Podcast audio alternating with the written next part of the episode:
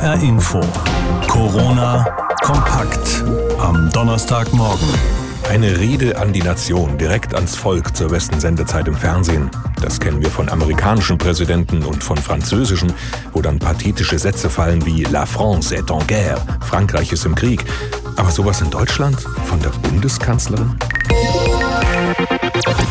Hat's gegeben gestern Abend. Merkel mit einer Rede an alle Menschen im Land, knapp 13 Minuten lang im Fernsehen. Dass Deutschland im Krieg ist, hat sie natürlich nicht gesagt, sondern das hier. Es ist ernst. Nehmen Sie es auch ernst. Das war so in etwa ihr Duktus, der sich durch diese 13 Minuten lange Rede gezogen hat. Sabine Müller ist unsere Hauptstadtkorrespondentin. Mit ihr habe ich vorhin schon darüber gesprochen. Sabine, was war das für eine Kanzlerin gestern Abend? Eine, wie du sie kennst seit vielen Jahren als Hauptstadtjournalistin oder hast du neue Facetten an ihr gesehen?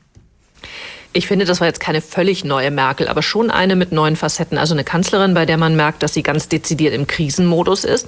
Ich meine, wenn man sich ihre Neujahrsansprachen anschaut, das war schon oft vergleichsweise einschläfernd, oft sehr zäh. Das fand ich jetzt gestern Abend nicht. Da hatte im Kanzleramt, glaube ich, sich nicht nur jemand viel Mühe mit dem Schreiben dieser Ansprache gemacht, sondern Merkel hat sich auch erkennbar viel Mühe beim Vortragen gegeben. Die war ja für ihre Verhältnisse richtig gehend emotional teilweise, als sie zum Beispiel über das Bedürfnis nach Nähe zu seinen Liebsten gesprochen hat, wenn sie dann gesagt hat, im Moment Moment ist nur Abstand Ausdruck von Fürsorge. Und äh, wenn sie sagt, es geht nicht nur um abstrakte Zahlen in der Statistik, das ist ein Vater oder ein Großvater, eine Mutter oder eine Großmutter, das fand ich für sie schon eher ungewöhnlich. Merkel hat ja jetzt keine konkreten neuen Einschränkungen verkündet, keine neuen Beschlüsse oder dergleichen. Was war für dich die Hauptbotschaft? Na, der Satz, den wir eben von ihr gehört haben, der war schon ganz zentral. Also es ist ernst, nehmen Sie es auch ernst. Und dann der Satz, der darauf folgte, wo sie eben betont, dass diese Krise eine wirklich historische Dimension hat. Sie hat gesagt, seit der deutschen Einheit, korrigiert sich dann leicht, nein, seit dem Zweiten Weltkrieg gab es keine Herausforderung an unser Land mehr, bei der es so sehr auf unser gemeinsames solidarisches Handeln ankommt. Das war ja schon eine deutliche Ansage. Genauso auch wie ihr Appell, halten Sie sich an die Regeln, hat einfach nochmal sehr klar gesagt, die sozialen Kontakte müssten auf ein Minimum runtergefahren werden. Was ich aber wichtig fand, dass Merkel auch sehr klar gemacht hat, dass man diese Einschränkungen als Regierung nicht leichtfertig vornimmt. Sie hat gesagt, für mich sind Reise- und Bewegungsfreiheit ein ganz schwer erkämpftes Recht. Natürlich sind solche Einschränkungen nur in der absoluten Notwendigkeit zu rechtfertigen und das ist auch nur temporär. Ja, du hast es gesagt, keine neuen Beschlüsse, aber ich fand, es war sehr deutlich rauszuhören, dass die kommen werden, wenn sich die Menschen nicht an die Empfehlungen halten. Stichwort Ausgangssperre und so. Also Merkel hat gesagt, die Regierung prüft zum einen immer, welche Maßnahmen man zurücknehmen könnte, aber eben auch, was womöglich noch nötig ist. Hast du was vermisst in ihrer Rede? Naja, an manchen Stellen hätte sie vielleicht ein bisschen konkreter sein können. Also Vielleicht hätte man von ihr hören wollen, wie viele Infektionen kann denn unser Gesundheitssystem, das sie sehr gelobt hat, eigentlich verkraften? Dann hätte man mal eine Hausnummer gehabt, wenn man sich die täglichen Zahlen anschaut. Aber vermutlich ist das einfach auch zu heikel zu sagen. Es gibt jetzt den Vorwurf, na, sie hat ja gar nicht gesagt, wie die Regierung Menschen ganz konkret helfen will, denen jetzt das komplette Einkommen wegbricht. Sie hat halt nur in Anführungszeichen das Versprechen wiederholt, dass die Bundesregierung da alles tut, was sie kann, um die wirtschaftlichen Auswirkungen abzufedern. Aber man muss natürlich sagen, an den vielen Details sind die zuständigen Minister noch dran. Da laufen gerade noch Gespräche, gibt noch keine ganz fertigen Pläne, wie zum Beispiel so ein Hilfsfonds aussehen könnte. Also von daher konnte Merkel da so nichts ganz Konkretes versprechen. Ich habe es aber auch nicht wirklich vermisst, muss ich sagen, weil das gestern war ja eine andere Art von Rede. Keine mit so vielen Spiegelstrichen wie vor ein paar Tagen, als die Kanzlerin sozusagen eine trockene Behördenanordnung vorgelesen hat, was geschlossen ist und was nicht. Das war das gestern Abend halt dezidiert nicht. Merkel hat das noch nie gemacht, seit den fast 15 Jahren, die sie jetzt Kanzlerin ist. Also so eine Fernsehansprache zu einem aktuellen Anlass. Neujahrsansprachen, die hast du schon erwähnt, das schon, aber nie zu einem aktuellen Anlass. Nicht mal vor fünf Jahren, als die vielen Geflüchteten nach Deutschland gekommen sind. Würdest du sagen, allein, dass sie so eine Rede im Fernsehen hält, ist schon ein Zeichen dafür, wie ernst die Lage ist? Ja, auf jeden Fall. Ich erinnere mich, dass es ja während der großen Fluchtkrise 2015, 2016 dauernd hieß, warum wendet sie sich eigentlich nicht mal ans Volk mit so einer großen Ansprache? Das müsste doch mal sein, um ihre Politik zu erklären. Das hat sie damals nicht gemacht, hat sich stattdessen lieber zu Anne Will ins Talkshow-Studio gesetzt. Dass sie es jetzt macht, zeigt, glaube ich, wirklich, wie sie die Gefahr für Deutschland bewertet, für den Zusammenhalt der Gesellschaft, dass sie es einfach nochmal anders bewertet als damals. Ich weiß jetzt nicht, ob der öffentliche Druck sie beeinflusst hat. Ich meine, sie scheint ja sonst recht immun dagegen zu sein, aber irgendwie in Frankreich macht Macron große Ansprachen. In den Zeitungen heißt es dann manchmal, Mensch, wir bräuchten hier in Deutschland doch so einen zupackenden Kanzler wie Österreichs. Kurz, vielleicht hat sie das dann doch auch irgendwie ein bisschen beeinflusst. Meinst du, so eine Rede der Kanzlerin wirkt auch? Also werden wir ab heute noch weniger Menschen auf der Straße sehen wegen dieser Rede? Also ich würde mich wundern, wenn die Straßen jetzt komplett leer gefegt sind. Ich glaube, einen solchen Effekt wird eine Rede nicht haben, aber vielleicht werden doch manche ein bisschen nachdenklicher werden. Ich kann mir aber auch vorstellen, dass teilweise wirklich erst, keine Ahnung, Polizisten an Cafés oder Restaurants vorbeigehen müssen und den Menschen relativ klar sagen müssen, dass sie Abstand halten müssen, damit es wirklich in allen Köpfen ankommt. Sabine Müller, unsere Hauptstadtkorrespondentin in Berlin. Wir haben gesprochen über Merkels Ansprache gestern Abend im Fernsehen. Etwas, was sie so noch nie gemacht hat, zu einem aktuellen Anlass, seit sie Bundeskanzlerin ist. Die Corona-Krise verändert den Alltag von jedem von uns. Und ganz besonders seit dieser Woche, seit die Kitas und Schulen zu haben. Viele sind im Homeoffice. Zusätzlich betreuen sie ihre Kinder zu Hause, um möglichst Kontakt zu anderen Menschen zu vermeiden. Läden schließen ganz, ganze Firmen machen dicht, Krankenhäuser entwickeln Notfallpläne. Und wenn ich durch die Straßen gehe, dann habe ich den Eindruck, als wäre so jeden Tag Samstag. Und wir von H-Info, wir senden weiter. Auch wenn wir natürlich mittendrin sind. Eberhard Nembach aus unserer Programmleitung. Was verändert sich denn bei uns hier? Ja, was sich erstmal nicht verändert hat, wir zwei sind noch hier in einem relativ engen Raum, nämlich im Sendestudio im Funkhaus in Frankfurt Und wir vor zwei Mikrofonen. Sehen. Wir können uns sehen, wir sind na, anderthalb Meter sind es vielleicht nicht mal. Ich versuche mal ein bisschen neben dir her äh, zu gucken und in eine andere Richtung zu sprechen, damit recht. wir uns hier ich nicht das anspucken. Mikro ein bisschen weiter weg. Ja, Achtung. Ja, ja, ja. Also das hat sich nicht verändert, aber um uns rum eigentlich alles, muss man sagen. Dieses Funkhaus ist sehr leer. Wir haben viele Menschen ins Homeoffice geschickt. Äh, Manche müssen ja auch auf ihre Kinder aufpassen. Äh, Manche sind auch in Quarantäne, weil sie vorher in Urlaubsgebieten waren, die jetzt Risikogebiete sind. Wir wollen und wir müssen ja weitersenden. Wir können ja nicht wie andere Firmen zumachen, die Produktion einstellen, sondern wir müssen weiter informieren. Gerade in Krisenzeiten ist das hier unser Auftrag.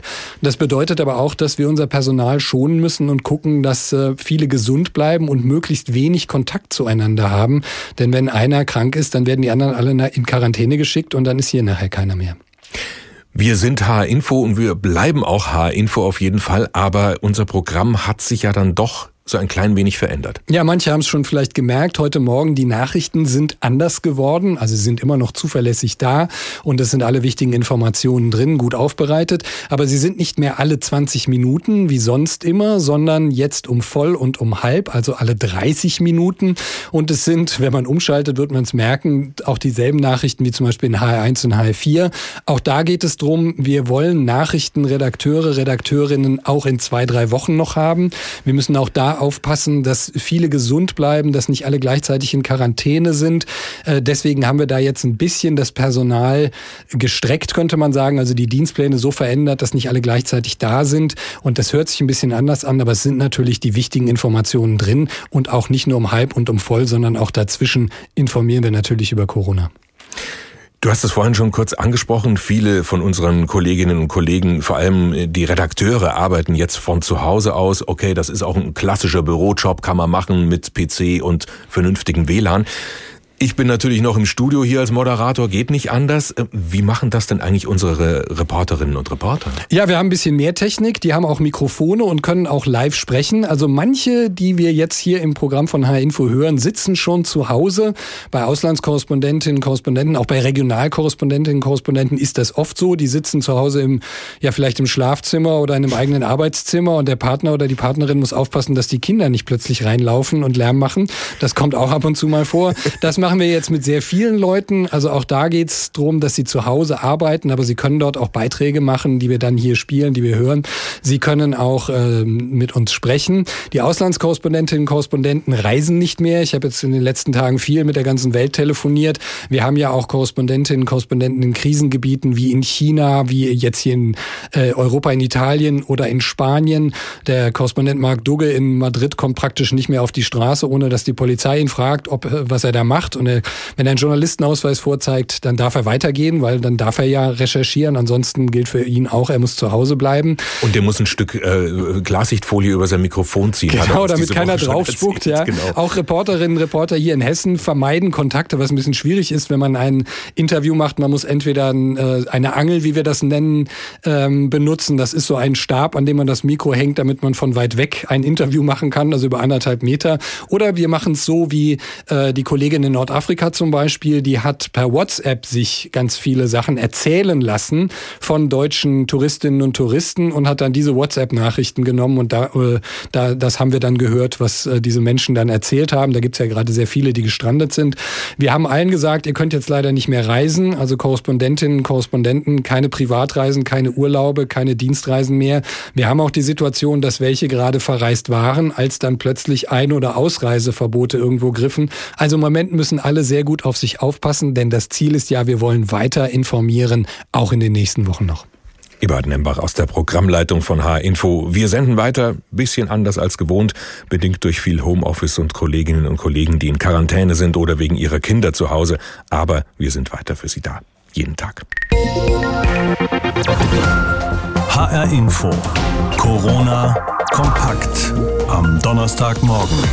Das neue Coronavirus heißt es immer noch und immer wieder, obwohl das Virus seit Dezember ja jetzt bekannt ist und auch wir in Europa jetzt schon seit Wochen damit rumtun.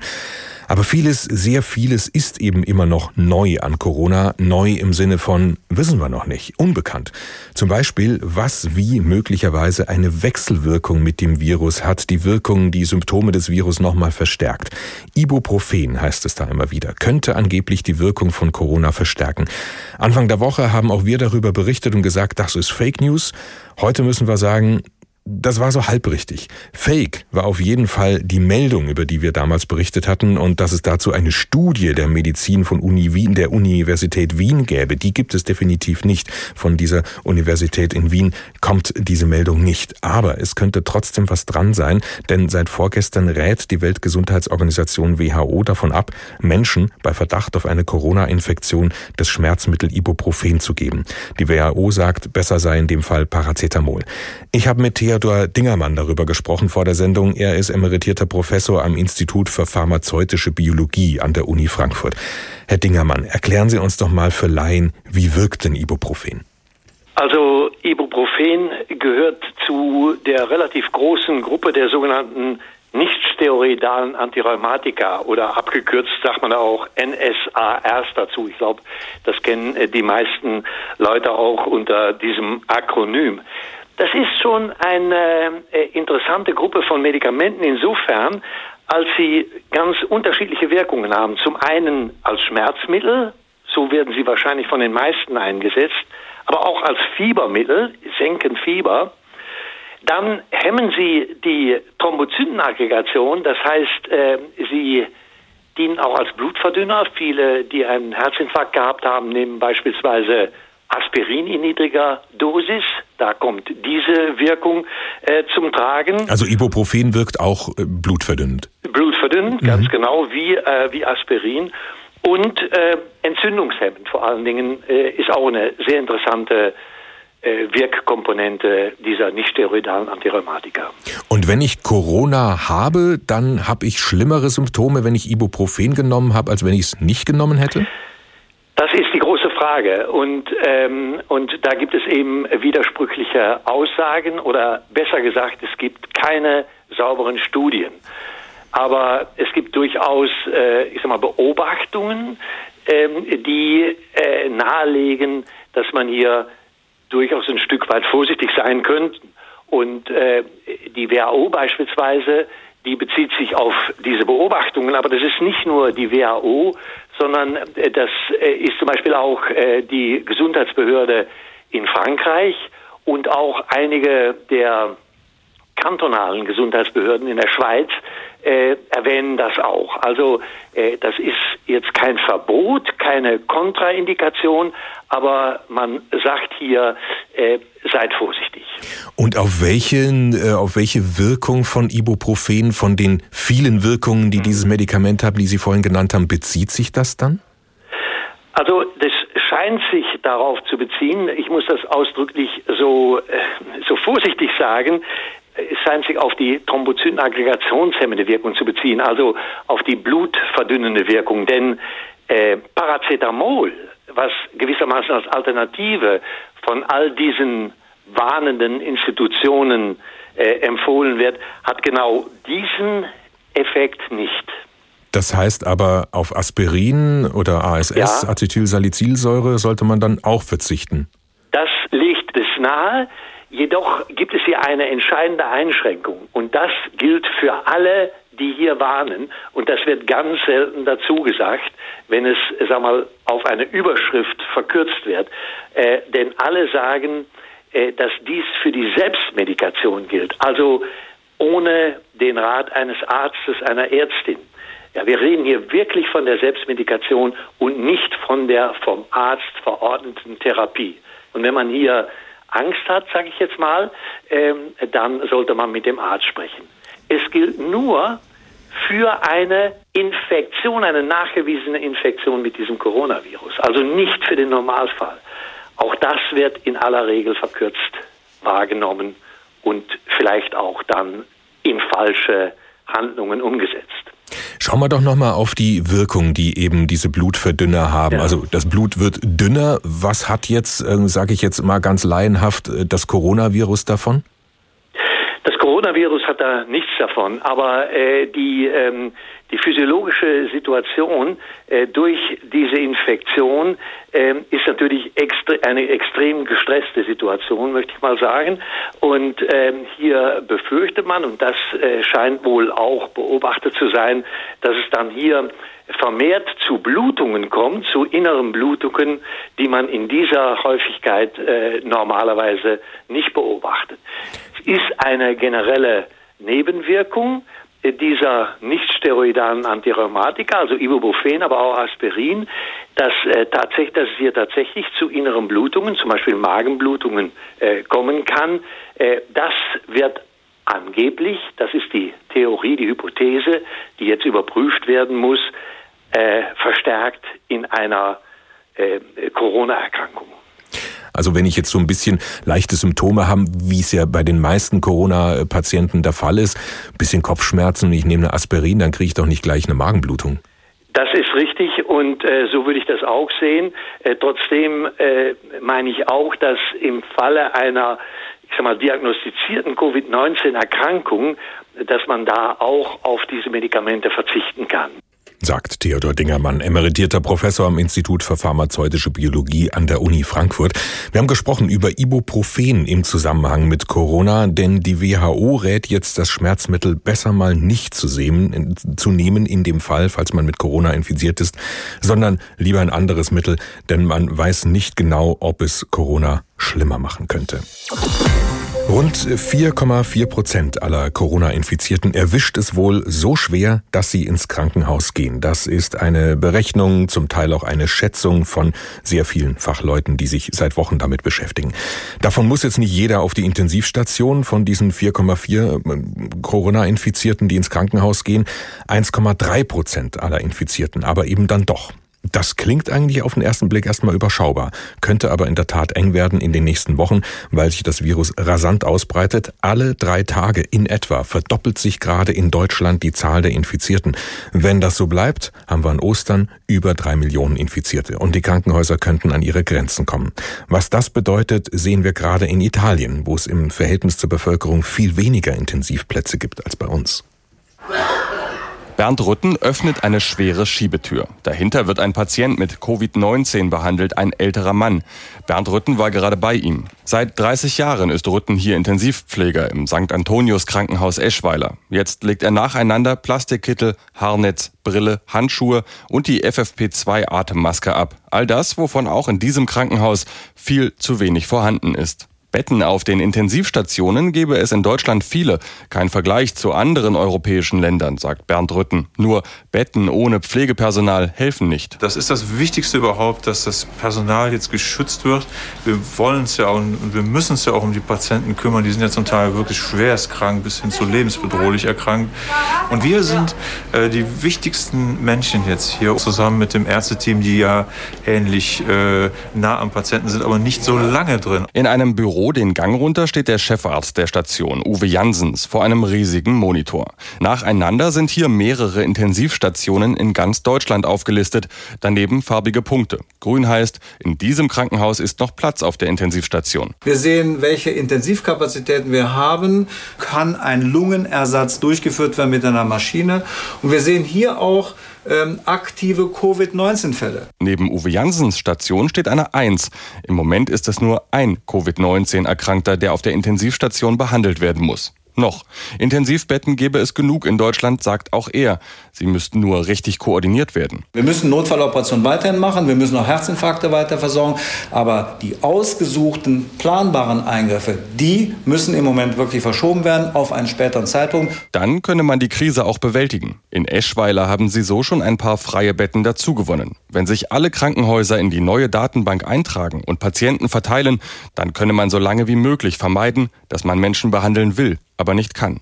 Und wenn die Pflegerinnen und Pfleger durchhalten. Die seien eine spezielle Spezies, sagt Bernd Rütten. Die könnten einiges ab. Aber Angst hätten sie trotzdem. Denn auch in diesem Krankenhaus sind bereits zwei Patienten infolge einer Corona-Infektion gestorben. Bei den Pflegekräften gebe es fast eine jetzt erst Recht Haltung, erzählt er. Aber wenn sie sich selbst anstecken, dann wird's schwierig. Und von daher weiß ich gar nicht, was nächste Woche ist oder übernächste Woche. Und vor allen Dingen weiß ich auch gar nicht, äh, wie viele Patienten jetzt noch auf uns zukommen werden. Ich hoffe, ich hoffe und bete nur und habe so ein gewisses Urvertrauen, äh, dass es alles wieder gut wird. Hoffentlich, sagt Uwe Jansens, der Chefarzt erinnern sich alle auch nach der Krise noch, was die Pflegerinnen und Pfleger hier gerade leisten. Martin Adam über deutsche Krankenhäuser und wie gut die gerüstet sind für die Corona-Krise und die vielen Intensivpatienten, die erwartet werden. Es ist gerade mal erst eine Woche her, dass die Bundeskanzlerin ausführlich gesprochen hat zur Corona-Pandemie und schon gestern hat sie es wieder getan und diesmal nicht um konkrete Beschlüsse zu verkünden, sondern um Dinge zu sagen wie diese. Ich glaube fest daran, dass wir diese Aufgabe bestehen, wenn wirklich alle Bürgerinnen und Bürger sie als ihre Aufgabe begreifen. Deswegen lassen Sie mich sagen, es ist ernst. Nehmen Sie es auch ernst. Angela Merkel, die Bundeskanzlerin, gestern Abend in ihrer Fernsehansprache knapp 13 Minuten lang mit ihrer ja, was war das? Eine Art Appell, eine Lagebeschreibung, eine Rede an die Nation? Fragen wir jemanden, der sich das professionell angeschaut hat. Tom Buschardt, Medientrainer, der Unternehmen und Politik berät, wenn es um Krisenkommunikation geht. Guten Morgen, Herr Buschardt. Guten Morgen, Herr Höllmann. Wie würden Sie das bezeichnen? War das ein Aufruf, eine Rede an die Nation, wie man das jetzt von Präsidenten aus den USA kennt oder aus Frankreich oder vielleicht einfach eine Rede, um nicht wieder zu hören zu kriegen, Sie kommunizieren nicht genug? Nein, ganz im Gegenteil. Das war eine sehr funktionale Ansprache. Ähm, die Rede von Angela Merkel war einfach äh, und klar strukturiert. Es war eine vernünftige Rede mit vernünftigen Argumenten, allerdings auch für vernünftige Menschen. Und da ist natürlich die Frage, äh, erreicht sie damit die Unvernünftigen, äh, die derzeit äh, noch Party feiern in Deutschland? Aber Sie haben die richtige Passage aus der Rede schon ausgewählt. Das war die klare Warnung. Und sie hat ja auch eingangs ihrer Rede gesagt, ähm, das ist die ähm, größte Herausforderung seit dem Zweiten Weltkrieg. Damit stimmt man das Volk natürlich auch auf härtere Maßnahmen schon mal sprachlich ein. Was denken Sie denn, wartet Deutschland in so einer Lage auf eine äh, solche Rede der Kanzlerin? Nun, ähm, das ist die Frage. Man hat natürlich ähm, auf jeden Fall den Anspruch, dass die Kanzlerin sich hier zu Wort äh, meldet, aber es geht ja hier nicht um eine Bewerbungsrede für den äh, CDU-Parteivorsitz, sondern es geht hier darum, dass man weiß, in welche Richtung wird die Reise gehen und vielleicht war es deshalb auch ganz gut, ähm, dass wir an dieser Stelle in Deutschland eine Physikerin an der Spitze des Landes haben, die sich äh, weniger von Ideologie, sondern von wissenschaftlichen Fakten leiten lässt. Und wenn wir ehrlich sind, äh, wird das Land ja derzeit von Wissenschaftlern regiert und das ist zur jetzigen Zeit wahrscheinlich auch gar nicht mal so verkehrt. Und da ist Angela Merkel auch mit dieser Rede mit Sicherheit ähm, der richtige Wurf gelungen. Das heißt, die Erwartungen sind erfüllt worden, kann man das sagen? Naja, also die funktionalen Erwartungen, die ich an Frau Merkel habe, aus meiner Sicht, äh, die sind erfüllt worden. Ähm, jetzt haben natürlich 80 äh, Millionen Bundesbürger andere Vorstellungen äh, davon, was die, was die Kanzlerin ähm, da liefern sollte. Aber von der Sachebene her ist das auf jeden Fall der richtige Schritt gewesen. Die Sachebene und die emotionale Ebene? Ja, bei der emotionalen Ebene sollte man sich die Rede nochmal anschauen und auf die Hände von Angela Merkel achten. Ich finde, da haben wir ein unbewusstes Signal bekommen, denn äh, sie hält die Hände sehr eng beieinander und sie hat die Handflächen auf der Tischkante. Das ist eine eine Gestik, wo man sagen kann, damit kannst du jetzt hier nicht die großen Emotionen äh, wachrufen, um, um an die Menschen zu appellieren. Aber vielleicht ist es auch ein unbewusstes Signal von Angela Merkel, weil ähm, ich nenne das im Medientraining immer die Handschellen, ähm, die Handschellenhaltung. Ähm, sie signalisiert damit wirklich, mir sind die Hände gebunden und ähm, ja, vielleicht ist das das Signal, was wir in Deutschland auch wahrnehmen sollten. Der Politik sind die Hände gebunden und äh, jetzt regiert die Sachebene. Also, dass sie da mehr aus sich herausgehen würde in so einer Situation, äh, das wäre vielleicht gar nicht glaubhaft gewesen. Meinen Sie das? Naja, wir haben ja alle die Erwartungen von äh, an Angela Merkel. Ich meine, da braucht man sich nur die Bilder anzuschauen, wie unwohl sie sich fühlt, äh, wenn äh, in Berlin die äh, Karnevalsprinzen aufmarschieren. Ähm, spätestens da weiß man, äh, wie schwierig sich die Physikerin Angela Merkel mit Emotionen tut. Und alles andere wäre jetzt aber auch unehrlich oder aufgesetzt gewesen. Das heißt also, die Erwartungen, die hat sie schon erfüllt und dadurch bleibt sie in der Glaubwürdigkeit. Das ist jetzt nicht eine, eine, ähm, eine Rhetorik oder eine Körpersprache, die ich jetzt zum Vorstandsvorsitzenden für die Jahreshauptversammlung empfehlen würde. Aber für die Authentizität von Angela Merkel ist das genau die richtige Bandbreite, in der sie sich zu bewegen hat. Der Medientrainer Tom Buschardt, vielen Dank. Er berät Unternehmen und Politik, wenn es um Krisenkommunikation geht. Und wir haben über die Fernsehansprache von Bundeskanzlerin Merkel gestern Abend gesprochen. HR Info. Corona kompakt am Donnerstagmorgen.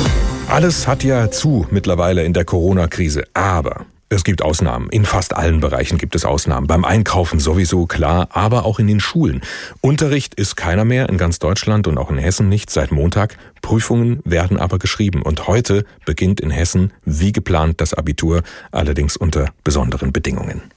Abstand halten, mahnt ein Schild an der Eingangstür zur Aula des Leibniz-Gymnasiums in Wiesbaden. Hier und in der Mensa werden heute Abi-Klausuren geschrieben. Die Tische stehen dafür weiter auseinander als sonst, erklärt Schulleiter Rainer Guss. Wir haben die beiden Prüfungsräume so organisiert, dass jeder Schüler mindestens zwei Meter Radius hat, sodass wir auf diesem Wege versuchen, die Ansteckungsgefahr zu minimieren. Deshalb hat auch der Putzdienst nochmal besonders gründlich geschrubbt. Darauf hatten die Wiesbadener Gymnasien gemeinsam beim staatlichen Schulamt gedrängt. Rainer Guss. Die Tische werden nochmal desinfiziert, die Türgriffe werden desinfiziert, die Böden werden heute noch gereinigt. Wir haben Aushänge gemacht, welche Hygienemaßnahmen einzuhalten sind. Auf herzliche Umarmungen sollen die Abiturienten verzichten, steht da. Niesen und Husten in die Ellbogenbeuge, die Hände gründlich waschen. Papierhandtücher und Desinfektionsmittel sind ausreichend da, auch in der benachbarten Dilthey-Schule, erklärt deren Schulleiter Jörg Schulze. Wir haben Seifen, Papierhandtücher in alle Räume gebracht, haben Desinfektionsmittel auf dem immer leerer werdenden Markt erstanden. Es war eine Hängepartie, ob die Abi-Prüfungen überhaupt beginnen beginnen. Nachdem gestern bekannt wurde, dass Bayern die Abi-Prüfungen verschiebt, tagte auch im hessischen Kultusministerium ein Krisengipfel. Der Download der Prüfungsaufgaben durch die Schulen verzögerte sich dadurch bis in den Nachmittag. Nun ziehen sich die Prüfungen zweieinhalb Wochen hin. Jeder schreibt drei Klausuren, es sind aber nicht immer alle gleichzeitig da. Besonders voll wird es beim Mathe-Abi. Heute geht es mit Englisch los. Da kommen 50 von insgesamt 100 Abiturienten in das Dilthey-Gymnasium in Wiesbaden.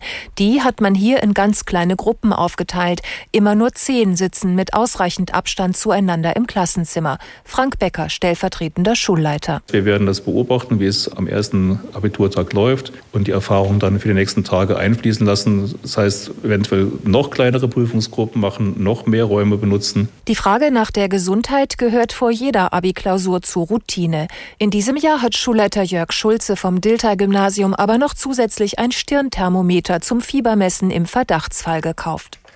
Abitur in Zeiten von Corona. Birgitta Sühling ist unsere Reporterin in Wiesbaden. Zahlen sind schwer zu vermitteln im Radio. Das haben wir Journalisten alle gelernt bei unserer Ausbildung. Aber in der Corona-Krise kommt man ohne Zahlen nur schwer aus. Gerade auch, wenn man eben den, den Fortschritt der Pandemie erklären will. Ich will mich trotzdem mal auf ein paar wenige beschränken und mit denen zeigen, wie ernst es ist. Jeden Tag meldet ja das Robert-Koch-Institut die neue Zahl der Infizierten. Momentan sind das 8200. Das ist noch der Stand von gestern. Einen neueren gibt es im Moment gerade noch nicht. Den gibt es dann erst heute Vormittag. Aber dabei ist klar, eigentlich sind es viel mehr. Fünfmal bis zehnmal so viele wird geschätzt. Das sind nämlich die Infizierten, die gar nicht wissen, dass sie das Virus haben, weil sie überhaupt gar nichts merken. Aber viel wichtiger als die Zahl der Infizierten ist der Zeitfaktor, in der sich diese Zahl verdoppelt. Und das sind momentan 2,9 Tage. Alle 2,9 Tage sind es doppelt so viele Infizierte in Deutschland. Und jetzt rechnen wir das mal hoch. Dann haben wir in zwei Wochen rund eine Viertelmillion Infizierte und dann Ostern in gut drei Wochen 3,1 Millionen. Dunkelziffer nicht berücksichtigt und, nochmal dazu gesagt, wenn es bei diesem Faktor 2,9 Tage bleibt. Deshalb, wie sollen wir uns verhalten jetzt in den nächsten Tagen und Wochen? Darüber habe ich vorhin mit Julia Hummelsieb gesprochen aus der H-Info-Redaktion, aber aus dem Homeoffice. Heimarbeit ist nämlich eine der Empfehlungen des Robert-Koch-Instituts für Unternehmen und wir machen das auch beim HR. Julia, was können Unternehmen sonst noch tun? Ja, einiges. Da sind viele Unternehmen und Betriebe auch recht kreativ und flexibel. Die wollen da Lösungen finden. Zum Beispiel verzichten ja viele auf Dienstreisen. Die sind ja nicht immer notwendig. Vieles lässt sich da auch per Videokonferenz erledigen. Funktioniert übrigens nicht nur beruflich, sondern auch privat zum abendlichen Zusammensein. Und im Extremfall können die Chefs ihre Arbeitnehmer in Bereichen, wo es möglich ist, auch von der Arbeit freistellen oder aber ihre Geschäfte komplett schließen und spontan die Betriebsferien nehmen. Jetzt gibt's aber auch Jobs, die wirklich nur vor Ort erledigt werden können. Also ich zum Beispiel bin ja jetzt auch hier im Studio von H-Info. Das geht schlecht anders. Äh, was sollten also die Menschen beachten, die sich auf den Weg zur Arbeit machen müssen? Ja, das haben wir ja vielleicht alle schon gehört, aber schadet ja nichts. Ich sag's nochmal. Das Coronavirus ist eine sogenannte Tröpfcheninfektion. Heißt, wenn wir niesen, husten oder sprechen, landen winzige Tröpfchen in der Luft und die können andere Menschen einatmen. So überträgt sich das Virus auf andere. Heißt aber auch, nur im selben Raum mit einer infizierten Person gewesen zu sein, muss nicht sofort heißen, dass man das Virus auch hat. Und deswegen sollen wir ja auch Abstand halten, mindestens anderthalb Meter, keine Hände schütteln, nicht umarmen und Bundes Bundeskanzlerin Merkel hat das in ihrer Ansprache gestern so auf den Punkt gebracht. Im Moment ist nur Abstand Ausdruck von Fürsorge.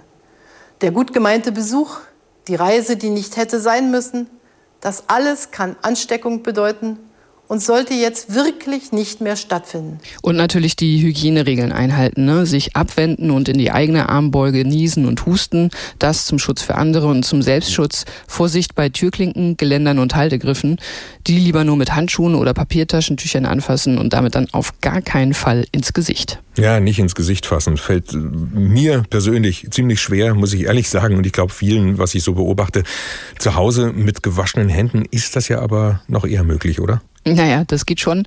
Aber regelmäßig Hände waschen unter lauwarmem Wasser mit Seife und ausreichend lange. Zweimal Happy Birthday singen heißt es ja immer. Meine Kinder machen das übrigens mit Vorliebe sehr, sehr laut. Ganz wichtig dabei ist das Nagelbett. Bitte besonders gut reinigen. Hier sammeln sich Viren und Bakterien gern genau wie unter den Fingernägeln. Also auch dort bitte säubern. Und so bringt man das Händewaschen dann auch ausreichend lang ohne Happy Birthday rum. Gut abtrocknen danach nicht vergessen und wer unterwegs ist und die Hände nicht gleich waschen kann, für solche Fälle kann man tatsächlich ein alkoholhaltiges Desinfektionsspray nutzen und unterwegs nichts mit den Fingern essen, nicht mal ein Kaugummi oder ein Bonbon und einer geht noch, bitte ans Smartphone denken und auch reinigen bzw. desinfizieren, das ist auch ein ganz beliebter Ort für Bakterien und Viren. Du hast eben äh, schon Haltegriffe erwähnt, wie in Bussen und Bahnen zum Beispiel. Öffentliche Verkehrsmittel sollten wir jetzt vielleicht auch generell meiden, oder? Ja, absolut richtig. Am besten zu Fuß gehen oder mit dem Rad fahren oder eben mit dem eigenen Auto. Da gilt keine Fahrgemeinschaften bilden und ganz generell nur noch unbedingt notwendige Reisen antreten, hat Frau Merkel gerade auch gesagt. Touristisch geht ja eh kaum noch was. Schleswig-Holstein und Mecklenburg-Vorpommern haben ihre Bundesländer für Touristen komplett gesperrt. In Niedersachsen dürfen Hotels, Campingplätze und private Vermieter keine Gäste mehr aufnehmen. Und die Bundesregierung rät generell allen dazu, zu Hause zu bleiben, nur rauszugehen, wenn es wirklich nötig ist. Und das Auswärtige Amt hat eine weltweite Reisewarnung für touristische Reisen ins Ausland ausgesprochen. Da geht ja auch vielerorts gar nichts mehr, weil viele Ländergrenzen eh dicht sind. Und jetzt nochmal vielleicht das Wichtigste, soziale Kontakte reduzieren. Was heißt denn das im Detail? Also wen darf ich noch sehen, wen nicht? Naja, sicherlich kann man noch ein, zwei beste Freunde treffen. Immer dieselben übrigens dann am besten unter den eben genannten Bedingungen und das auch am besten draußen, nicht in geschlossenen Räumen. Auch bei der Arbeit sollte dann gelten, möglichst wenige Personen in einem Büro zu haben oder in einem Raum zu haben. Das heißt, auch nicht eng gedrängt im Café oder im Restaurant zu sitzen. Tagsüber sind die ja noch offen. Oder mit den Kindern auf die geschlossenen Spielplätze zu gehen, seit gestern geschlossen. Jedes Klettergerüst, jede Rutsche ist genau wie ein Haltegriff im Bus. Und das heißt auch, dass man sich jetzt nicht zusammentut in großen Gruppen, um etwa die Kinderbetreuung zu organisieren oder abends dann private Partys zu schmeißen. Ja, apropos Partys. Also es hat ja äh, auch schon die Idee gegeben von so Corona-Partys, angelehnt an Masern-Partys nach dem Motto, dann habe ich es schneller hinter mir, wenn ich mir das Virus quasi mit Absicht hole. Davor hat das Robert-Koch-Institut diese Woche ja aber ausdrücklich gewarnt. Ja, genau. Das klingt vielleicht in der Theorie ganz gut, ist aber alles andere als gut. Nämlich, das ist ja das Gegenteil von dem, was wir hier jetzt gerade alle versuchen, nämlich das mhm. Virus weniger schnell auszubreiten. Völlig abgesehen davon, dass ja auch niemand weiß, ob diese Covid-19-Erkrankung bei einem selbst dann milde verläuft. Schwere Verläufe treffen auch jüngere Menschen. Das haben wir bereits in anderen Ländern gesehen. Und jetzt noch ein Hinweis, wer sich checken möchte, wie gut er oder sie sich bereits verhält. Im Internet kann man seinen Pandemic Footprint errechnen lassen in Anlehnung zum CO2-Fußabdruck. Julia Hummelsieb über Do's und Don'ts in der Corona-Krise. Die Schulen haben zu seit Montag und Lehrer und Schüler gewöhnen sich so langsam daran, Online-Unterricht zu machen. Aber die Gymnasien machen ab heute nochmal auf, aber nur für die Abi-Prüfungen und nur für die Abiturienten eben. Mit Englisch geht's heute los, dann jeden Tag wie geplant ein anderes Prüfungsfach und das über zwei Wochen hinweg. Hessens Kultusminister Alexander Lorz hat das vor kurzem, vergangene Woche am Freitag, so angekündigt. Wenn wirklich nur die Abiturienten, Abiturienten in die ansonsten geschlossene Schule kommen, jeder für seine drei schriftlichen Prüfungen, die zu schreiben sind und äh, dort die Räumlichkeiten stehen auch alle zur Verfügung, auch weit genug auseinandergesetzt werden und dann eben ihre Klausur schreiben und wieder nach Hause gehen. Ich glaube, dass dann das Risiko überschaubar oder minimal ist. Natürlich soll niemand, der in irgendeiner Form Krankheitssymptome hat, das tun. Aber es wäre eben gut, wenn wir jetzt auch diesen regulären Prüfungstermin noch für so viele Abiturientinnen und Abiturienten wie möglich durchführen könnten. Ich glaube, das sind wir auch den Schülerinnen und Schülern einfach schuldig, die sich auf diesen Termin vorbereitet haben, dass wir das jedenfalls versuchen. Der hessische Kultusminister Alexander Lorz vergangenen Freitag, als er auch verkündet hat, dass die Schulen ansonsten zu haben. Die hessische Landesregierung hat jetzt in den vergangenen Tagen dann doch nochmal so ein bisschen gezögert, überlegt, ob das Abi vielleicht doch nicht jetzt geschrieben wird, sondern ein andermal. Aber jetzt sind die Prüfungen wie geplant, heute geht's los. Und eine der Abiturientinnen in Hessen ist dieses Jahr auch die Landesschulsprecherin Lu Marleen Apun. Guten Morgen, Frau Apun. Guten Morgen. Kurz vorm Abi ist man ja doch eher wie in so einem Tunnel. Dazu jetzt die Corona-Krise. Was hat sich denn in Ihrem Alltag vor allem verändert? Ähm, also zum einen natürlich, dass man sich schon darauf eingestellt hat, nochmal in die Schule zu gehen, nochmal Fragen zu stellen, nochmal alles durchzugehen mit Lehrerinnen und Lehrern und plötzlich steht man da und kann plötzlich nicht mehr in die Schule gehen und all diese Dinge nicht mehr tun. Das war natürlich schon erstmal unerwartet. Ähm, auf der anderen Seite natürlich auch viel Zeit zum Lernen. Das ist ein Pro und Contra, aber es ist natürlich eine sehr, sehr außergewöhnliche Situation, einfach ähm, auch in dem im Wissen zu sein, dass jeden Moment verkündet werden kann, das Abi findet doch nicht statt und das ist doch erst in einem Monat und ihr habt euch sozusagen umsonst vorbereitet. Das ist dann doch sehr ja, beunruhigend. Normalerweise lernt man ja auch gern mal so gemeinsam fürs Abitur mit Leuten aus derselben Klasse, aus demselben Kurs. Wie geht das? Treffen Sie sich trotzdem? Ähm, ja, tatsächlich schon. Also ich glaube, es wird auf größere Gruppen verzichtet, aber zu zweit oder zu dritt, das, das macht man dann einfach doch und hofft halt, dass nichts passiert. Einfach weil das teilweise auch gar nicht anders geht, wenn man keinen Zugang mehr zu den Lehrern hat, dann muss man manche Dinge einfach nochmal mit einem Mitschüler durchsprechen, um so richtig zu verstehen, um, um Fragen zu klären. Aber ist denn der Kontakt zu den Lehrern so kurz vor den Prüfungen wirklich nochmal so wichtig? Also wenn Sie da Fragen haben, das geht doch auch übers Internet, über Mail, über Chatgruppen oder so? Genau, also Fragen können auf jeden Fall gestellt werden. Die Lehrer antworten auch auf E-Mails.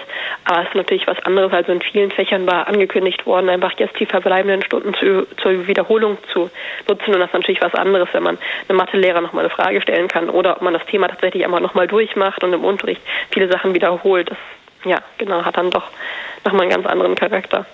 Was haben Sie denn für einen Eindruck als Landesschulsprecherin von den anderen Abiturientinnen und Abiturienten in Hessen? Sind die sehr besorgt wegen Corona oder eher, würden Sie sagen, ganz normal aufgeregt wegen der Prüfungen eben?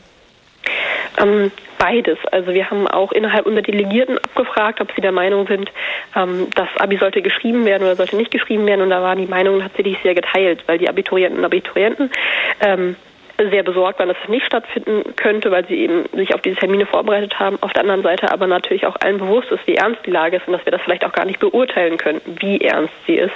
Ähm, von daher ist es da geteilt, aber ich glaube zumindest ab heute sind diejenigen, die jetzt Prüfungen schreiben, vor allem nervös. Sie sind ähm, nächste Woche dran, haben noch ein paar Tage Zeit, nervös zu bleiben und zu sein. Wissen Sie denn schon, wie Ihre Prüfungen an Ihrer Schule dann genau ablaufen? Sind Sie da schon informiert worden? Mm, nicht so richtig. Also es ist ähm, öffentlich von Schutzmaßnahmen die Rede gewesen. Wie die jetzt aber im Detail aussehen, ähm, das werde ich mir von denjenigen berichten lassen, die heute Englisch schreiben. Äh, ich gehe davon aus, dass einfach nicht wie sonst eben in einem großen Raum geschrieben wird, sondern es stehen ja jetzt viele Lehrkräfte zur Aufsicht und viele Räume zur Verfügung, dass das eben ein bisschen mehr aufgeteilt wird, um da so eine große Ansammlung von Menschen zu verhindern. Jetzt geht ja diese ganze Prüfungsphase ab heute zwei Wochen lang. Könnten Sie sich vorstellen, dass die Landesregierung es sich vielleicht doch nochmal anders überlegt, wenn sie die Pandemie, die Ausbreitung des Virus einfach überhaupt nicht in den Griff kriegen und sagen, wir brechen das Abi ab? Das kann ich mir durchaus vorstellen und das fände ich ganz, ganz schwierig. Zum einen, weil dann die Frage ist, ob die Prüfungen, die schon geschrieben wurden, ob die sozusagen noch gültig sind. Und dann haben wir die Situation, einige Schülerinnen und Schüler sind schon durch, die anderen fangen erst in zwei Monaten an. Ähm, Schüler, die schreiben erst in der dritten Woche alle ihre Klausuren. Genau, das, das halte ich für möglich, fände ich aber schwierig. Also ähm, in der praktischen Umsetzung einfach, weil dann ja auch immer die mündlichen Prüfungen kommen und man auch mal schauen muss, wie das dann mit denen kollidiert. Zum Abitur gehört ja auch meistens ein Abiball, ein Abschlussfest, Partys, ja. ein Abi-Streich vielleicht auch an der eigenen Schule. Das fällt jetzt alles aus, oder? Ja, und das ist tatsächlich sehr, sehr traurig. Also das gemeinschaftliche, naja, Konsumieren von hm. ethanolhaltigen Getränken nach dem Abitur, das ist äh, sowieso gestrichen, wo sich viele darauf gefreut haben, aber da geht ja noch viel mehr. In Herren, fast allen Schulen gibt es eine Mottowoche, wo sich alle nochmal lustig anziehen in einer Woche und das gehört irgendwie einfach dazu. Das sind so die schönen Seiten vom Abitur, die, die neben dem Stress kommen und auch die Abibälle, wenn die tatsächlich nicht stattfinden können. Da haben ganz viele Schulen Tausende von Euro vorfinanziert und schon unglaublich viel Arbeit in die Organisation gesteckt.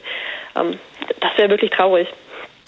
Haben Sie denn schon Pläne gehabt für Ihre Zeit nach dem Abi? Wegfahren, Urlaub machen, bisschen ins Ausland studieren? Ja, ich habe tatsächlich einen ähm, Platz für einen Freiwilligendienst in Ruanda ab August. Von daher, ähm, ja, auch da muss man sehen, ob das was wird. Und Sie haben Ihre erste Prüfung dann nächste Woche? Genau. Viel Glück. Dankeschön. Du Marlene Apun, vielen Dank, die Landesschulsprecherin von Hessen, die selbst Abitur schreibt dieses Jahr. Heute gehen die Prüfungen los, jeden Tag dann ein anderes Fach in den kommenden zwei Wochen und das trotz Corona-Krise und geschlossenen Schulen. HR Info. Corona kompakt am Donnerstagmorgen.